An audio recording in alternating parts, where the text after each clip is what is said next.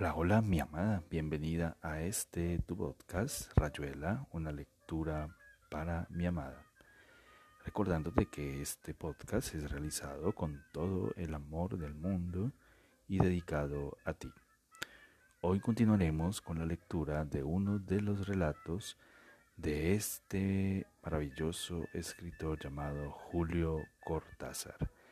Espero sea de tu agrado. Te amo, te amo con todo mi ser y todo mi corazón. Hoy comenzaremos con la lectura de una novela inédita de Julio Cortázar llamada El examen. Nota introductoria. Escribí el examen a mediados de 1950 en un Buenos Aires donde la imaginación poco tenía que agregar a la historia para obtener los resultados que verá el lector. Como la publicación del libro era entonces imposible, solo lo leyeron algunos amigos. Más adelante, y desde muy lejos, supe que esos mismos amigos habían creído ver en ciertos episodios una premonición de acontecimientos que ilustraron nuestros anales en 1952 y 53. No me sentí feliz por haber acertado esas quinielas necrológicas y edilicias. En el fondo era demasiado fácil. El futuro argentino se obstina de tal manera en calcarse sobre el presente que los ejercicios de anticipación carecen de todo mérito. Publico hoy este viejo relato porque irremediablemente me gusta su libre lenguaje, su palabra sin moraleja, su melancolía porteña, y también porque la pesadilla de donde nació sigue despierta y anda por las calles. Il y a terriblement danés, j'aime à l'ais chasser le de haut dans les marais les couettes. Et quand il n'en va à alors de chaînes de faire dans le pays, oui, il me fait voyager, je prenais la diligence. Que te vaya bien y que cases muchas perdices, pensó Clara, apartándose de la entrada del aula. La voz del lector dejó de oírse. Estupendo lo bien aislados que están los salones de la casa. Bastaba retroceder un par de metros para reingresar en el silencio levemente zumbador de la galería. Caminó hacia el lado de las escaleras y se detuvo indecisa en el cruce de otro corredor. Desde ahí se oía distintamente a los lectores de la sección A, novela inglesa moderna, pero era difícil que Juan estuviera en uno de esos salones lo malo es que con él nunca se sabe, se dijo Clara. Entonces quiso ir a ver. Apretó con rabia la carpeta de apuntes y tomó a la izquierda. Lo mismo daba a un lado que otro. Was there a husband? Yes, husband died of anthrax. Anthrax? Yes, there were a lot of cheap brushes on the market just then. Nada de malo pararse un segundo para ver si Juan. Some of them infected. There was a regular scandal about it. Conveniente. Suggested Poirot. Pero no estaba. Las siete y cuarenta. Y Juan le habría citado a las siete y media. El gran sonso estaría metido en alguna de las aulas mezclado con los parásitos de la casa, escuchando sin oír. Otras veces se encontraban en la planta baja, al lado de la escalera, pero a lo mejor a Juan le había dado por subir al primer piso. Qué sonso, a menos que se le haya hecho tarde, a menos que otras veces era ella la que llegaba tarde. Vamos hasta la otra galería, seguro que anda metido por ahí. Dans les mélodies nous la bons bouts, les princes et les échanges se efectúen tres subvenpar. Y nada, no estaba. Este lector tiene buena voz, se dijo Clara, parándose cerca de la puerta. La sala estaba muy iluminada y se veía el cartelito con el título del libro, Le Livret de Chansons, ou Introduction à la chanson populaire française, Henry Davidson, capítulo 2. Lector Sir Roberto Chávez. Este ser el que leyó La Bruyère el año pasado. Pensó Clara. Una voz liviana, sin énfasis, soportando bien el turno de cinco horas de lectura. Ahora el lector hacía una pausa. Dejaba caer un silencio como una cucharada de tapioca. Los oyentes sabían, por la duración del silencio, si se trataba de un punto y aparte o de una llamada al pie de página. Una llamada, pensó Clara. El lector leyó. Bois là-dessus la seconde partie de la thèse de C. Brouwer. Das Volkiet in Deutschland, Frank Reich. Buen lector, uno de los mejores. Yo no serviría, me distraigo y después corro como un perro. Y los bostezos nerviosos al rato de leer en voz alta.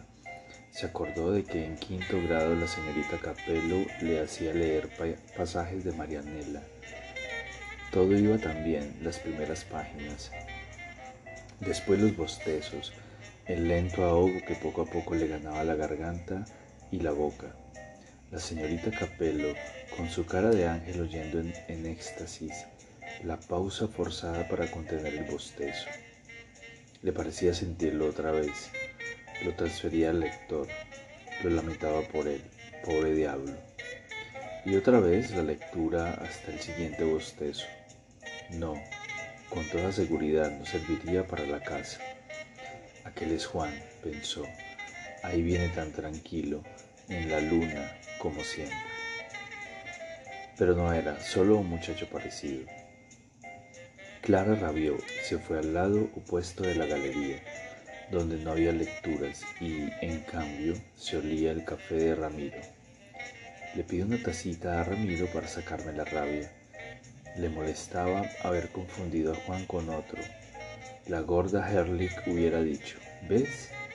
Trampas de la Gestalt. Dadas tres líneas, cerrar imaginariamente el cuadrado. Dado un cuerpo más bien flaco y un pelo castaño y una manera de caminar arrastrando un ocio porteño, ver a Juan. La gestal podía... Ramiro, Ramiro, qué bien me vendría una taza de su café. Pero el café es para los lectores y para el doctor Menta. Café y lecturas, la casa. Y las ocho menos cuarto. Dos chicas salieron casi corriendo de un aula, cambiaban frases como picotazos, ni vieron a Clara en su apuro por llegar a la escalera, capaces de irse a escuchar otro capítulo de otro libro, como si movieran el dial de la radio, de un tango a lo Engrin, al mercado a término, a las heladeras garantidas, a ella Fitzgerald. La casa debería prohibir ese libertinaje de a uno en fondo, queridos oyentes, y a no prenderse de Stendhal hasta no acabar con Sogoibi. Pero en la casa mandaba el doctor Menta, siervo de la cultura. Lea libros y se encontrará a sí mismo. Crea en la letra impresa, en la voz del lector. Acepte el pan del espíritu. Esas dos son capaces de subir para oírle a Mengi alguna novela rusa o versos españoles tan bien dichos por la señorita Rodríguez. Tragan todo sin masticar. A la salida comen un sándwich en la cantina de la casa para no perder tiempo y se largan al cine o a un concierto. Son cultas, son unas ricuras. En mi vida he visto pedantería más al divino botón porque hubiera sido inútil preguntarle a una de las chicas qué pensaba de lo que ocurría en la ciudad, en las provincias, en el país, en el hemisferio, en la Santa Madre Tierra. Informaciones, todas las que uno quisiera. Arquímedes, famoso matemático, Lorenzo de Medicis, hijo de Giovanni, el gato con botas, encantador relato de Perrault, y así sucesivamente. Estaba otra vez en la primera galería. Algunas puertas cerradas, un zumbido de maganga. El lector. L'Estén Moderns, número 50, diciembre de 1949. Lector, señor Osman Carabassi. Yo debería hacer la prueba de oír revistas, pensó Clara. Puede ser divertido, primero un tema y después otro, como cine continuado. La lectura empieza cuando usted llega. Se sentía cansada.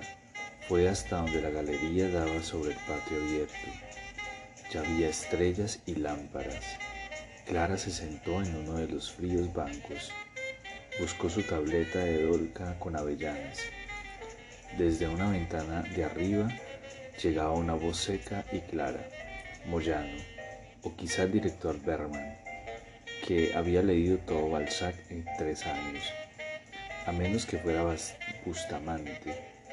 En el, en el tercer piso estaría la doctora Wolf, gangosa con su Wolfgang gangoso Goethe, y la pequeña Mary Robbins, lectora de Nigel Balchin. Clara sintió que el chocolate la enternecía ya no estaba enojada con su marido. A las ocho no le molestaron las campanadas del gran reloj de la esquina. En el fondo, la culpa la tenía ella por venir a la casa, porque a Juan maldito sí le importaban las lecturas.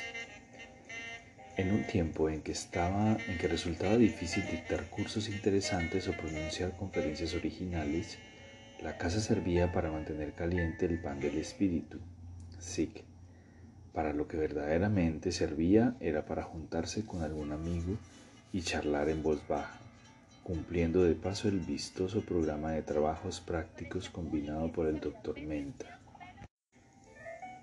y el decano de la facultad. Pero claro, doctor, pero claro, la juventud es la juventud. No estudian nada en su casa. En cambio, si usted les hace oír las obras dichas por nuestros lectores de primera categoría, cobrarán sueldo de profesores, esas cornucopias. La letra con miel también entra. ¿No es cierto, doctor Menta? El doctor Menta... Pero si sigo reconstruyendo sus canalladas, pensó Clara, acabaré por creer en la casa. Prefirió morder a fondo la tableta de Dolca y al fin y al cabo la casa no estaba tan mal, sobre pretexto de difundir la cultura universal. El doctor Menta había acomodado docenas de lectores, pero los lectores leían y las chicas escuchaban, sobre todo las chicas, siempre buenas alumnas y tan atentas al programa de trabajos prácticos. Y algo quedaría de todo eso, aunque más no fuera, Miguel Balchín. Mañana a la noche, explicó Juan, el examen final. Sí, pero claro que vamos a almorzar. Y el concierto, seguro.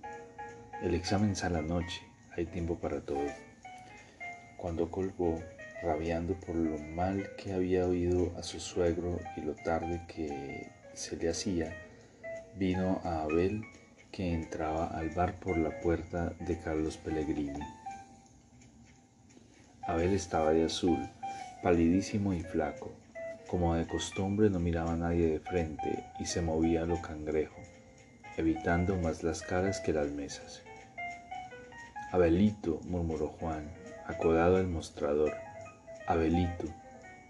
Pero Abel se quedó en un rincón sin verlo, o a lo mejor sin querer verlo, mirando a la pared. Juan revolvió el café. Lo había pedido por costumbre, sin ganas de tomarlo. Nunca le había gustado telefonear desde un bar sin pedir antes alguna cosa. De espaldas. Abel parecía todavía más flaco, cargado de espaldas.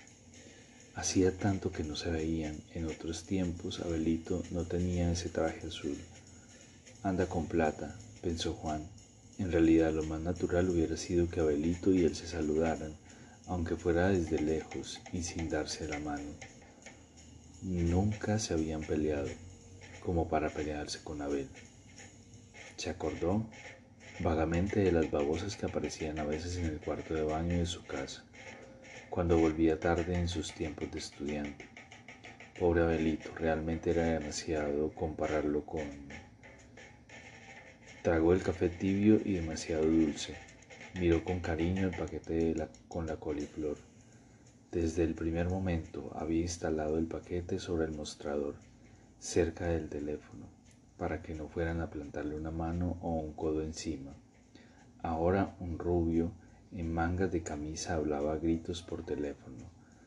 Juan miró una vez más a Abel, que se había sentado en la otra punta del café. Pagó y salió llevando con mucho cuidado el paquete. Caminó por Cangallo, sorteando a los transeúntes apurados. Hacía calor hacía gente. Los cafés de las esquinas estaban llenos. Pero a, esta hora, ¿qué carajo hacen todos estos tipos? pensó Juan. ¿Qué vidas, qué muertes están incubando? Yo mismo, ¿qué diablos tengo que hacer en la casa? Más me hubiera valido toparlo a ver, preguntarle por qué anda con la cara planchada. Al verlo en el café, esa rápida sospecha de que quizá Abelito, pero es que a nadie le gustaba Abelito, razón de más para encontrárselo en los cafés. Pobre Abel, tan solo, tan buscando algo.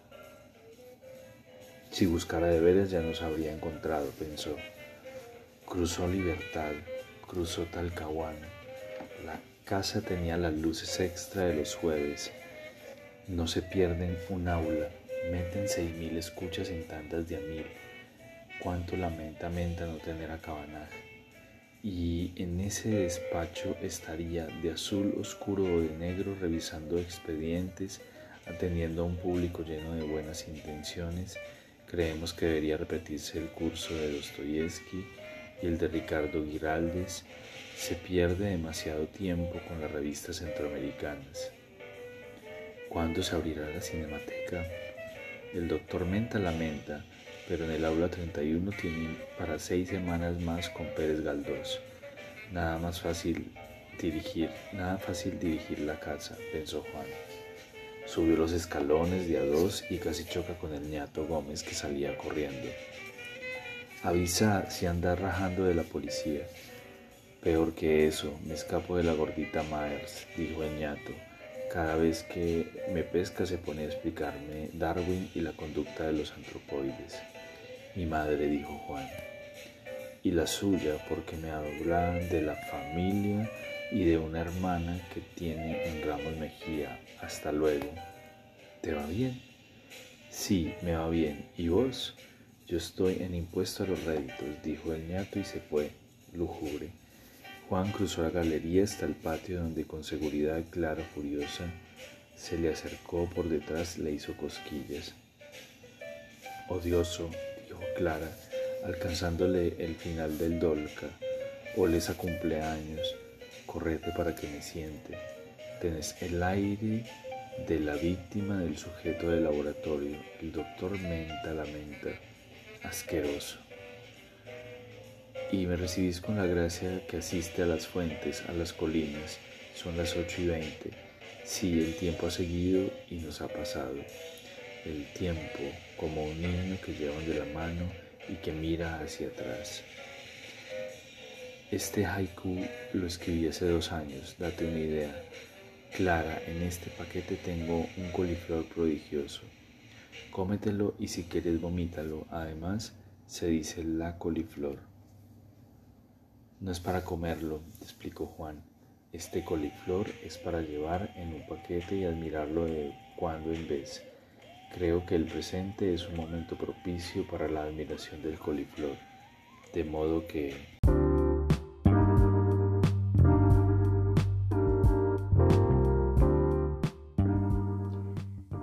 termina Rayuela. Una lectura para mi amada. Espero este episodio haya sido de tu agrado. Te amo, te amo, mi dulce amada, amor de mi vida. Te amo, te amo. Espera nuestro próximo episodio. Hasta pronto.